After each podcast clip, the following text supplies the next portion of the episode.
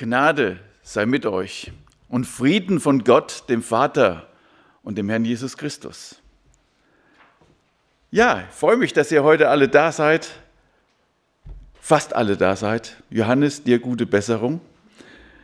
Ähm, ich habe einen kleinen Nachtrag. Als ich das letzte Mal hier oben stand, ging es ja auch schon um Ostern, um diese Zeit, nachdem Jesus aufgestanden, auferstanden ist. Was war gestehen? Ich hatte euch das erzählt. Petrus und Johannes rennen zum Grab und finden, das, das, finden es leer mit gefalteten Leichentüchern und gehen verständnislos davon. Das Interessante ist, ähm, diese gefalteten Leinentücher. Ich habe diesen Text aus dem Johannes 20 nochmal unten drunter. Da kam Simon Petrus ihm nach und ging hinein in das Grab und sieht die Leinentücher liegen und das Schweißtuch, das auf Jesu Haupt gelegen hatte, nicht bei den Leidentüchern, sondern daneben, zusammengewickelt an einem besonderen Ort. Der Unterschied zwischen dem, was ich gesagt habe, den gefalteten Leinentüchern und das, was nachher war, hat mich der Heinz darauf aufmerksam gemacht, du musst das anders ausdrücken, du musst das äh, besser erklären. Ähm, ihr müsst euch vorstellen, als die Jünger in dieses Grab kamen, in dieses leere Grab, da lagen diese ja, Leichentücher die um den Körper Jesus gebunden waren, einfach noch da, wo Jesus auch gelegen hatte, nur der Körper war weg. Und das, dass man, man kann ja nachher, ich weiß nicht, ob ihr das mal probiert habt, ähm, einen imaginären äh, Körper einzuwickeln. Ja, das geht nicht. Ja, du kannst nicht eine Binde, die lose ist, irgendwo versuchen, irgendwo drum zu wickeln. Und wenn jetzt diese Tücher da liegen und nur der Leichnam weg ist. Ihr könnt euch das vielleicht vorstellen, wie wenn man einen Luftballon hat, ja, den man umwickelt und dann nachher den Luftballon platzt und den wegzieht. Ja, dann, dann sieht das nicht mehr so aus, dass der Luftballon da drin ist, sondern das liegt alles platt, aber man könnte nie freihändig sowas wickeln. Mit anderen Worten, das sagt der Heinz, äh, hat er so verstanden, das ist einer der sicheren Beweise der Auferstehung. Ja? Ähm, denn wenn der Körper weg ist und die Tücher liegen da noch, wie soll das jemand hinkriegen? Das geht nicht. Und was wichtig dann ist, dieses Leintuch von, von, von dem, oder dieses, dieses äh, Schweißtuch, was er um den Kopf hatte, das war extra gelegt. Also für euch da einfach nochmal dieser Punkt. Es ist so super, wie genau die Bibel auch da beschreibt und wie wir immer wieder diese Zeichen kriegen und diese Erklärung kriegen, der Herr ist auferstanden. Er ist wahrhaftig auferstanden. Ja, und einem, dem das auch zwar erzählt wurde, aber der auch Schwierigkeiten hatte, damit umzugehen, damit wollen wir heute uns beschäftigen. Da geht es nämlich um Thomas. Ich habe meine Predigt überschrieben, der gläubige Thomas. Ähm, ich habe auch schon äh, Hinweise gekriegt, das heißt doch eigentlich der ungläubige Thomas. Ja, ich denke, ähm, dem Thomas tun wir da vielleicht ein bisschen Unrecht. Aber deshalb versuche ich auch jetzt heute euch ein bisschen dahin mitzunehmen, warum man dem Thomas als ungläubigen Thomas Unrecht tun würde und dass man viel eher sagen kann, der gläubige Thomas. Also Thomas aber, einer der zwölf, der Zwilling genannt wird, war nicht bei ihnen, als Jesus kam. Könnt ihr euch das vorstellen? Könnt ihr euch vorstellen, wie es diesem Thomas gegangen ist? Ich weiß nicht, warum er nicht dabei war, als sich die anderen zehn Jünger getroffen haben. Ich weiß auch nicht, ob da noch mehr bei gewesen sind. Aber das Entscheidende, Thomas war nicht dabei. Habt ihr irgendwann mal ein richtig tolles Event verpasst, wo ihr so gern hin wolltet? Und dann, ihr wart nicht dabei. Warum auch immer. Und dann können die anderen noch so viel erzählen, wie toll das war und ihr wart nicht dabei. Und das war nur ein Event. Jetzt ist das so, äh, der Thomas, der hat ja das Haupt, die Hauptsache verpasst. Und wenn jetzt die anderen kommen und sagen, der Herr ist auferstanden, dem fällt das Leid in die Schuhe, oder? Denn der Thomas war jetzt wirklich jemand, der voll hinter diesem Glauben an den Herrn Jesus stand, der alles dafür bereit war zu investieren. Woher kann ich das sagen? Ich habe euch einen Vers mitgebracht aus Johannes 11. Da geht es um die Geschichte, als Lazarus gestorben war. Da sagte ihnen Jesus frei heraus, Lazarus ist gestorben und ich bin froh um euretwillen, dass ich nicht da gewesen bin, auf das ihr glaubt. Aber lasst uns zu ihm gehen. Da sprach Thomas, der Zwilling genannt wird, zu den anderen Jüngern, lasst uns mit ihm gehen, dass wir mit ihm sterben. Wer kann sagen, ich bekleide dich, auch wenn ich sterbe? Wären wir bereit, mit Jesus zu gehen, auch wenn wir sterben? Ich denke, da wird sich mancher nochmal überlegen, oh, ich habe Familie, ich habe Kinder, ich habe noch so viel vor. Der Thomas sagt, lasst uns mit ihm gehen, dass wir mit ihm sterben. Denn das war ihre Überzeugung. Sie waren davon überzeugt, wenn wir jetzt nach Jerusalem gehen, und sie wussten genau, dass die Schriftgelehrten versuchten, Jesus aus dem Verkehr zu ziehen, dann waren sie in der Gefahr, dass sie mit Jesus sterben müssten. Und von daher, dieser gläubige Thomas ist bereit, sogar mit Jesus zu gehen und mit Jesus zu sterben. Dass sie nachher alle geflohen sind im Garten Gethsemane, ist vielleicht noch eine ganz andere Geschichte. Wir wissen selbst, dass wenn uns die Angst auf einmal überwältigt, dass wir auf einmal ganz anders reagieren, wie das, was wir uns vorgenommen haben.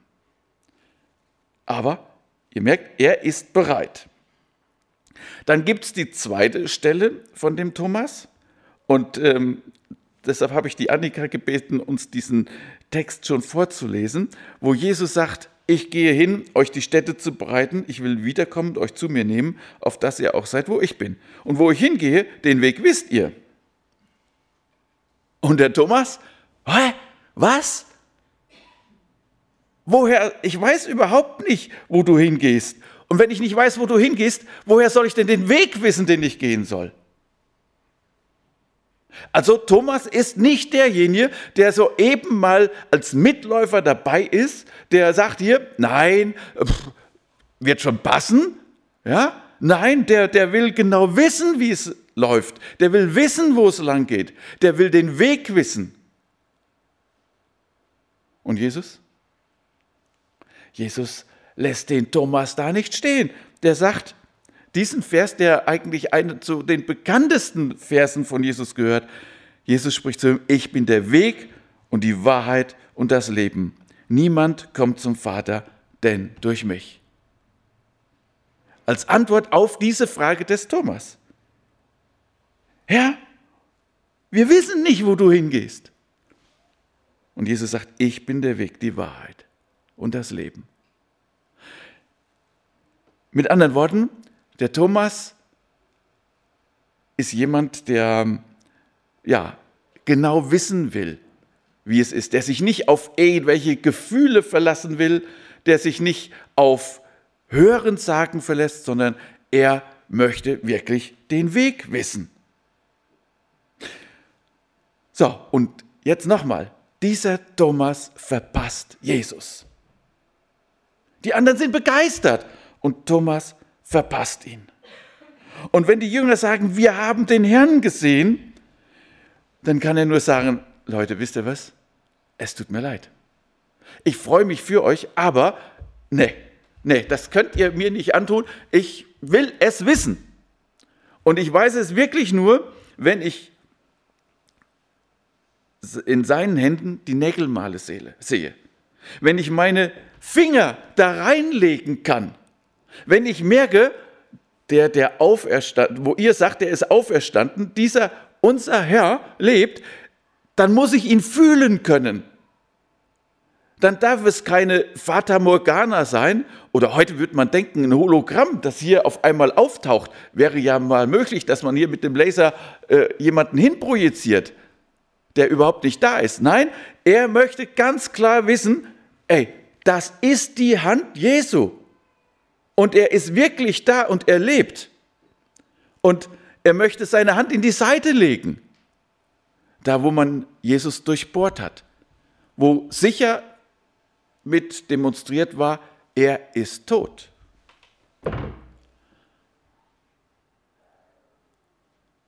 Ich frage mich, was hat der Thomas nach dieser Begegnung der anderen Jünger mit Jesus alles gemacht?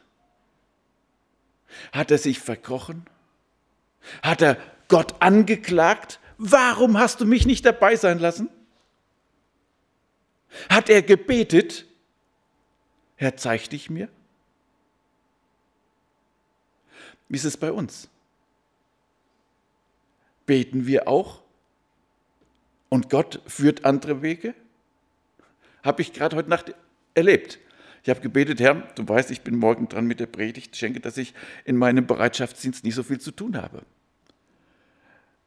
Marion schrieb mir gestern noch, ja, ich bete dafür, dass du einen ruhigen Dienst hast.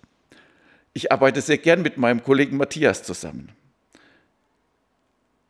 Äh, wir haben heute Morgen um 5 Uhr aufgehört zu arbeiten.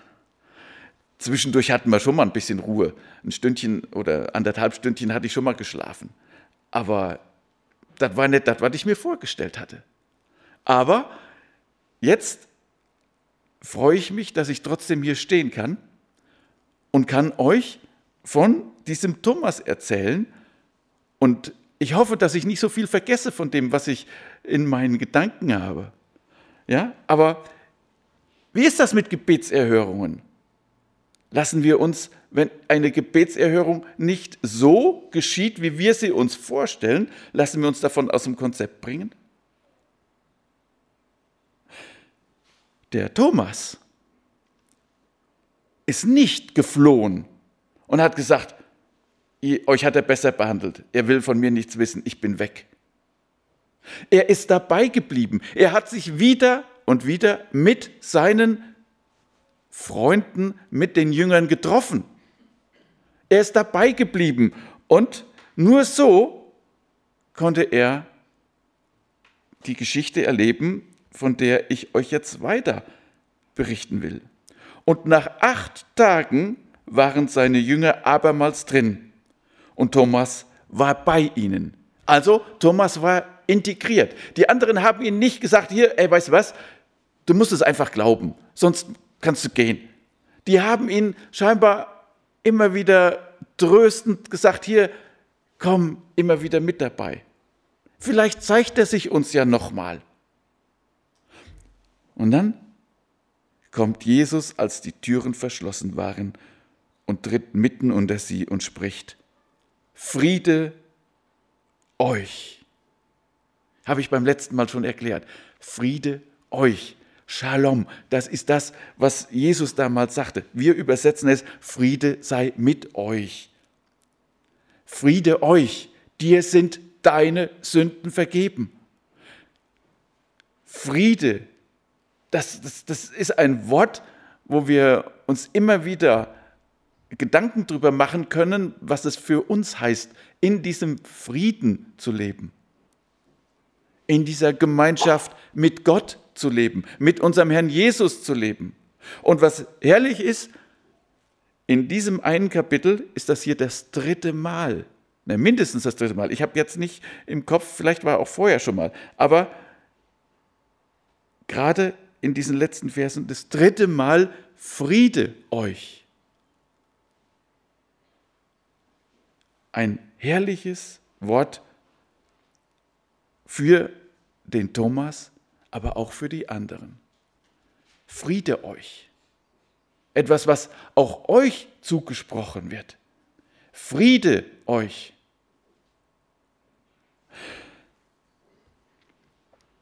danach spricht er zu Thomas. Merkt ihr was? Unser Herr ist ein absoluter Seelsorger. Ein Seelsorger, der sich um den Einzelnen kümmert. Der Seelsorger, der auf den Einzelnen zugeht, das verlorene Schaf, wo er die 99 erstmal zurücklässt, um das eine zu suchen. So geht er auch auf uns heute zu. Er ist der, der uns heute auch ansprechen will, jedem mit seinem Namen. Und Thomas, Thomas braucht überhaupt nichts zu sagen. Jesus wusste genau, was der Thomas braucht, was ihm fehlt. Und deshalb sagt er, reiche deine Finger her und sieh meine Hände. Und reiche deine Hand her und lege sie in meine Seite und sei nicht gläubig, nicht ungläubig, sondern gläubig.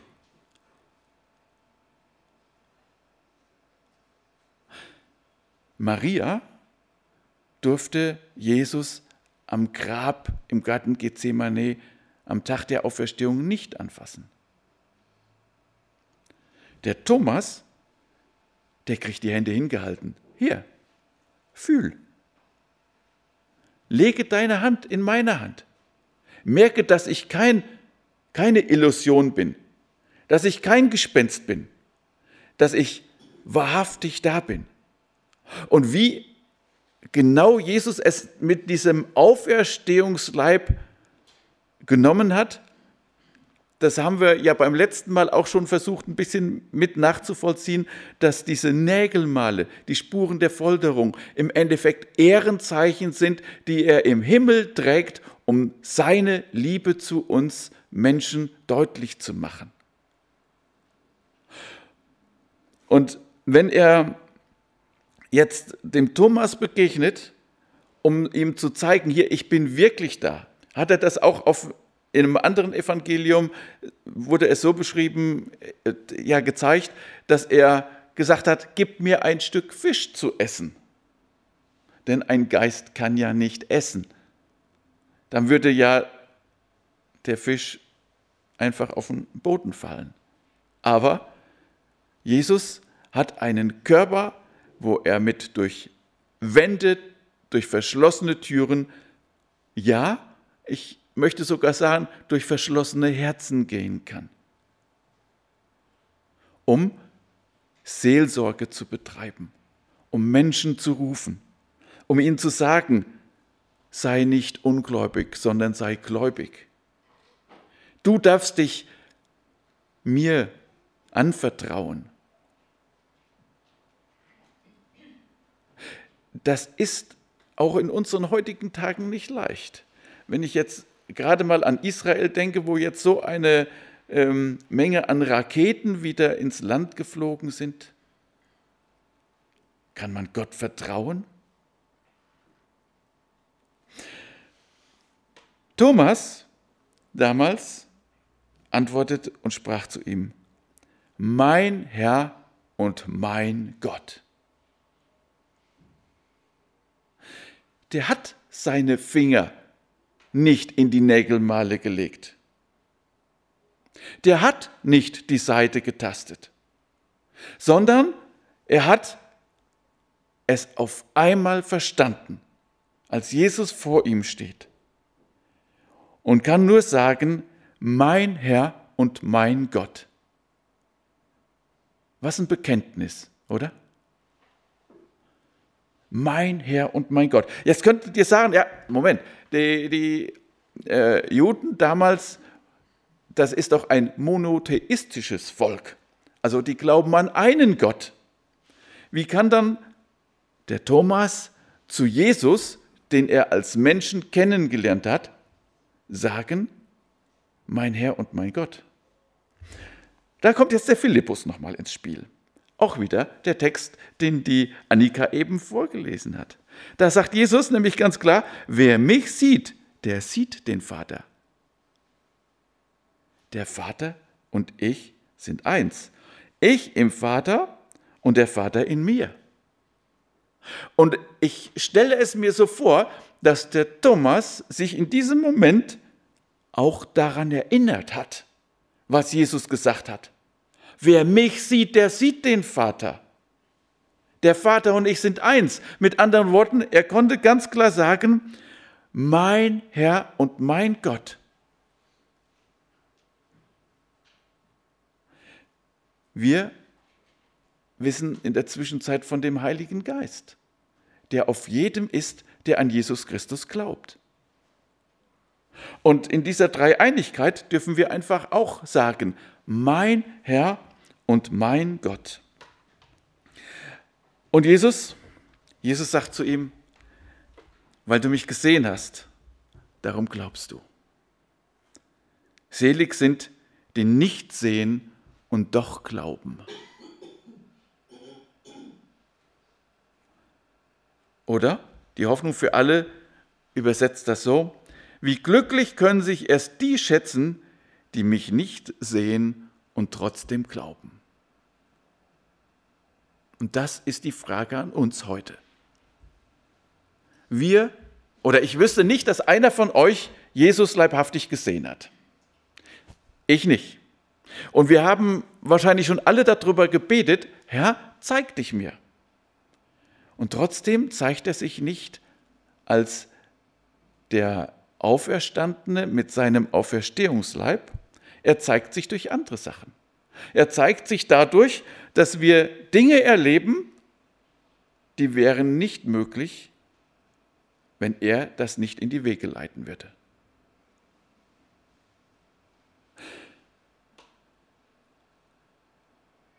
Selig sind, die nicht sehen und doch glauben. Der Petrus versucht das auszudrücken, indem er im 1. Petrus 1, Vers 8 schreibt, ihn habt ihr nicht gesehen und habt ihn doch lieb. Und nun glaubt ihr an ihn, obwohl ihr ihn nicht seht. Ihr werdet euch aber freuen mit unaussprechlicher und herrlicher Freude, wenn ihr das Ziel eures Glaubens erlangt, nämlich der Seelenseligkeit.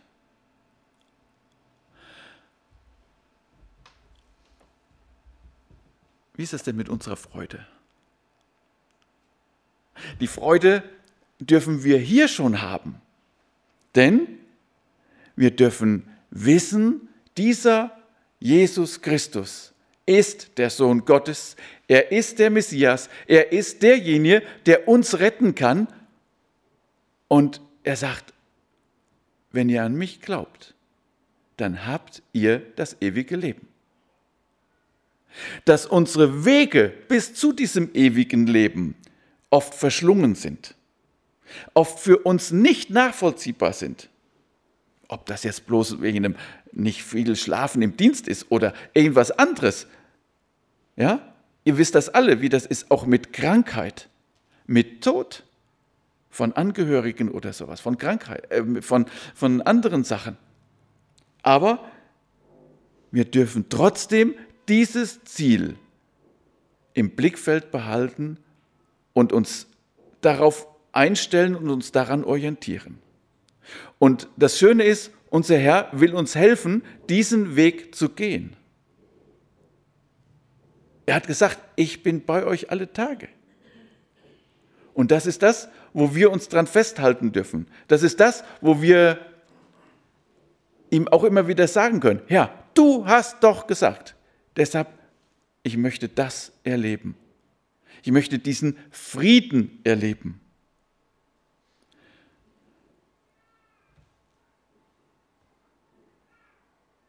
Die Jünger erlebten, wie Jesus noch viele andere Wunder tat, die nicht in diesem Buch geschildert werden. Und wenn man den Johannes später nochmal liest, dann schreibt er sogar, alle Bücher dieser Welt könnten nicht fassen, was Jesus alles getan hat. Und deshalb sagt er hier, ja, er hat noch viel mehr getan, aber ich kann es euch nicht alles aufschreiben. Aber die hier aufgezeichneten Berichte wurden geschrieben, damit ihr glaubt, dass Jesus der Christus ist, der versprochene Retter, der Sohn Gottes. Und wenn ihr an ihn glaubt, habt ihr durch ihn das ewige Leben. Ist uns das bewusst? Der Johannes schreibt dieses Buch, damit wir glauben, dass Jesus der Christus ist, der versprochene Retter und Sohn Gottes. Und wir beschäftigen uns jetzt seit zwei Jahren mit dem Johannesevangelium, damit wir, also ich und ihr alle, daran glaubt, dass Jesus der versprochene Retter und Sohn Gottes ist. Glaubst du das? Denn wenn du das glaubst, dann hast du das ewige Leben. Dann brauchst, braucht man keine Angst mehr zu haben vor dem morgigen Tag. Dann dürfen wir voller Mut und Hoffnung jeden neuen Tag in Angriff nehmen, weil wir wissen, alles das, was wir erleben, dient zu unserem Besten. Alles das, was wir erleben, ist dafür da, unserem Herrn ähnlicher zu werden, mehr an ihn glauben zu dürfen, sich mehr darüber zu freuen und dass wir dieses Ziel des ewigen Lebens nie aus den Augen verlieren. Und wie herrlich das in diesem ewigen Leben sein muss, das können wir uns hier mit dem bisschen, was wir an Herrlichkeit auf dieser Erde erleben, überhaupt nicht vorstellen. Aber wir dürfen einfach das wissen. Wir gehen auf dieses Ziel zu. Und deshalb dürfen wir uns freuen. Und deshalb dürfen wir sagen, danke Herr Jesus, dass du dem Johannes genau diese Worte eingegeben hast. Dass du ihm das so gezeigt hast, was er alles aufschreiben soll damit wir glauben. Und wir dürfen unserem Herrn danken, dass er uns gerufen hat, dass er in unser Leben getreten ist, dass er ja, uns mit Freude, mit seinem Heiligen Geist und mit allem erfüllen möchte. Und diese Freude dürfen wir dann versuchen weiterzutragen, weiterzugeben. Und ich hoffe, dass wir genau das erleben, dass das, wovon unser Herz voll ist, der Mund übergeht, dass wir da nicht den Mund von halten können. Und ich wünsche mir, dass ihr heute alle genau sagt, ja, ich glaube an diesen Jesus Christus. Und wer das noch nicht kann, der sollte da sich ganz, ganz schnell von überzeugen, dass das das Wichtigste ist, was er tun kann. Und sollte zu diesem Herrn gehen und sollte zu ihm bitten und ihn in sein Leben einladen. Lasst uns miteinander beten. Lieber Jesus Christus, danke dafür, dass du auferstanden bist, dass du lebst, dass du der bist, der den Tod besiegt hat. Danke dafür, dass wir heute von dir hören dürfen. Danke, dass wir einfach wissen dürfen, du bist da. Du bist jetzt hier. Und Herr, wir wollen uns von dieser Freude anstecken lassen. Schenke, dass wir ja immer wieder darauf aufmerksam machen können, wie gut es ist, an dich zu glauben, wie erleichternd das ist, wie frohmachend das ist, dieser Glaube. Herr, und so segne du jeden Einzelnen, der jetzt hier ist, der auch das jetzt noch hört. Ich möchte dich bitten, dass du alle ansprichst, dass du jedem Einzelnen begegnest, durch alle verschlossenen Türen, durch alle verschlossenen Herzen und dass du frei machst. Danke, Herr, dass du Frieden gibst und dass du Frieden für uns bereithältst. Amen.